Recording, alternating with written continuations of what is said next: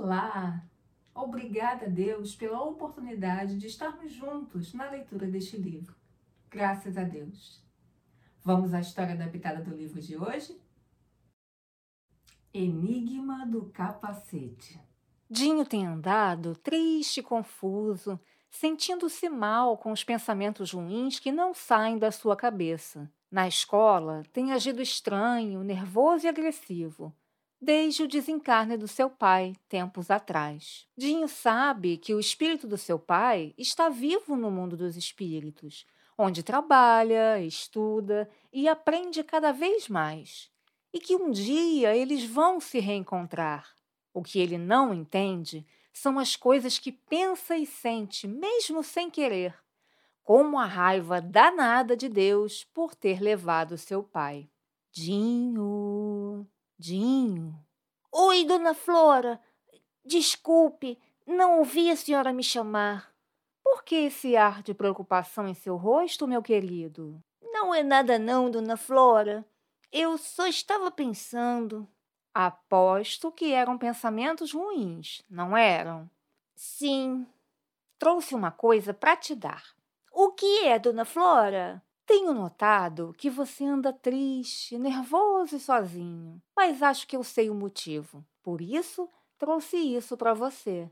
Um capacete? Sim, o capacete da esperança. E para que tenho que usar isso? Para proteger sua mente dos pensamentos ruins. Como assim, Dona Flora? Se pensamos coisas boas, sentimos coisas boas. Mas se pensamos coisas ruins, sentimos coisas muito piores. Tristeza, raiva e medo são sentimentos naturais, assim como a alegria e o amor.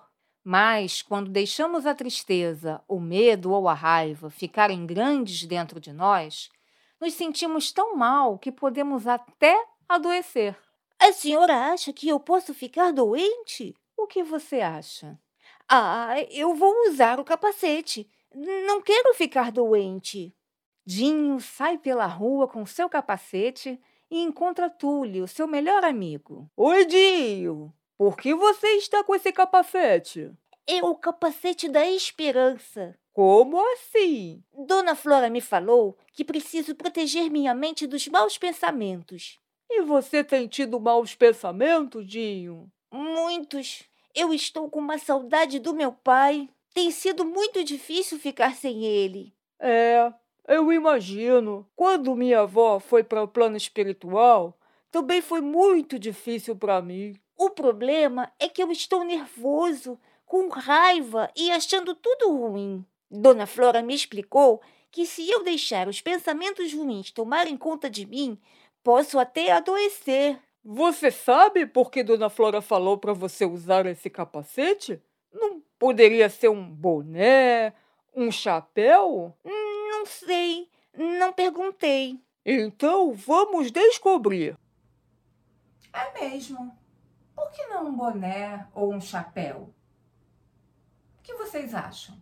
Vamos pensar, Dinho. Quando é que a gente usa boné? Hum, para ir ao clube, ao shopping. E chapéu? Quando é que se usa? Eu nunca usei, mas já vi pessoas usando em casamento, na praia. E capacete? Quando é que as pessoas usam? Para andar de moto, de bicicleta. Nesse momento, dois frutos caem na cabeça de Túlio e de Dinho. Ai! Caiu uma manga na minha cabeça! Na minha também mas não doeu nada. Só ouvi o barulho. É isso! Descobri!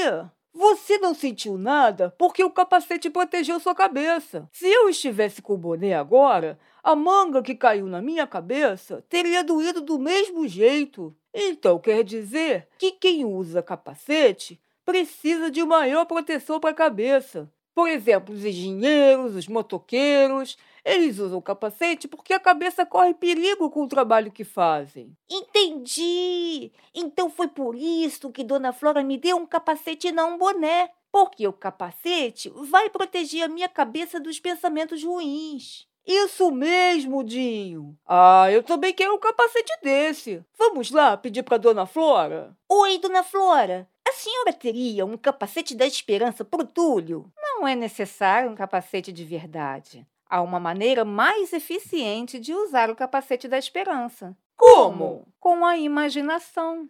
Querem experimentar? Queremos! Imaginem o formato e a cor do capacete e contra quais sentimentos e pensamentos cada um quer ser protegido. Usem a força do pensamento. Hum, o meu é azul metálico e tem um raio prateado indicando a força da natureza. Vai me proteger contra a raiva, tristeza e o medo. O meu é verde, igual de motoqueiro, e vai me proteger contra a preguiça de estudar e de ajudar minha mãe em casa. Muito bem, garotos. É assim que o capacete da esperança funciona. Mas não se esqueçam, é preciso esforço para conseguirem o que querem. Só mais uma coisa, dona Flora. Por que o nome de capacete da esperança? Ora, meu querido, quem mantém a esperança acredita que as coisas podem melhorar. Ter esperança é alimentar nossa mente com a fé e ter a confortadora certeza de que tudo passa. Passa o medo, a tristeza, a raiva, a preguiça, todo o sofrimento passa. Depende de nós. Os dois agradecem e correm para contar à turma sobre o capacete da esperança. É assim que Dinho, a cada dia, com muito esforço e com o auxílio do capacete da esperança, vence os pensamentos ruins que tentam invadir sua mente. Todos nós, às vezes, pensamos ou sentimos coisas ruins. O importante é não deixarmos que elas fiquem muito tempo dentro de nós ou poderemos adoecer.